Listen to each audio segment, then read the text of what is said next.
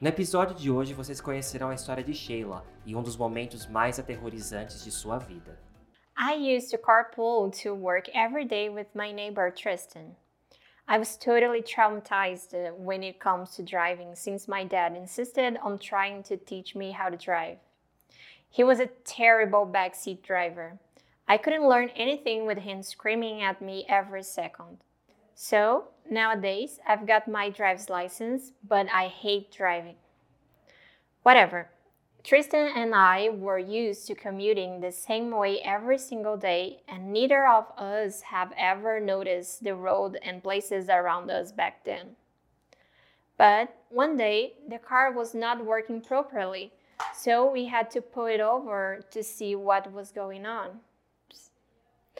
While Tristan was checking up on the car, I realized that we had parked the car in front of an abandoned amusement park. At first, I remembered that when looking to this place, I thought it was a kind of circus. But looking closer, I could see some rides completely falling apart. Probably the car situation was not so good. I called our boss to tell him we would get late that day, and while waiting for the town truck to take it to a repair shop, I decided to look around at the park. Only the entrance, because that was a forbidden area full of signs saying to keep distance. From the entrance gate, I could clearly see the merry-go-round, the Ferris wheel. There was even also something similar to a water slide a pirate ship, everything so old and deteriorating. I have always been fascinated by abandoned or haunted places, but I had never been to a locale like that. I didn't want to trespass the limits and break into the area, so I came back to the car. I talked to Tristan and sat at the back seat to wait. In the meanwhile, I saw a child across the street. It was a little boy wearing old and dirty clothes. He seemed to be about three years old, but I couldn't see any adult around to take care of him. He was laughing at me and waving. That was a busy road. I was afraid that he tried to cross the street and might be ran over. So I crossed the street to talk to him and ask something about his parents or try to help somehow. The boy started to run as if he wanted to play tag or hide and seek. I tried to chase him and ask him to stop. Suddenly, I heard Tristan calling me. I looked at him to see what he wanted, and he was pale as a ghost. I looked back to see where the kid was and take him to the sidewalk, but he had just disappeared. I came back to the car asking Tristan why he didn't help me to rescue the kid.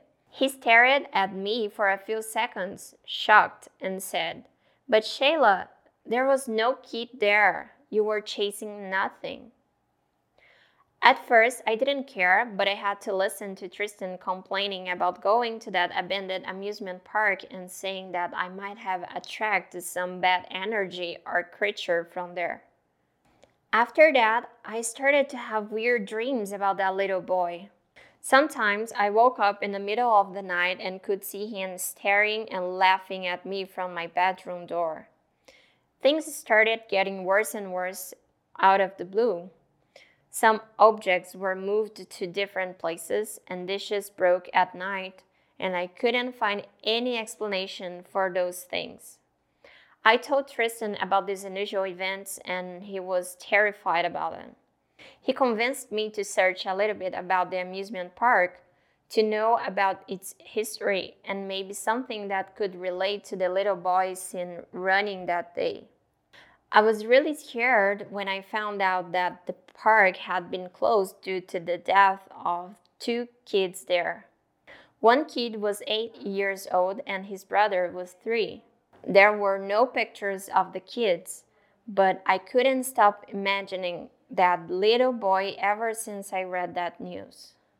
Esse episódio foi produzido por Fluency Pass, a única escola do mundo com um ciclo completo para você falar inglês. Quer acelerar sua aprendizagem com conversação ilimitada, aula particular e ainda ter um mega desconto?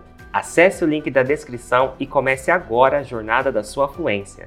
São 7 dias de conversação ilimitada por apenas um real. Siga a gente para a próxima história em inglês. Até semana que vem.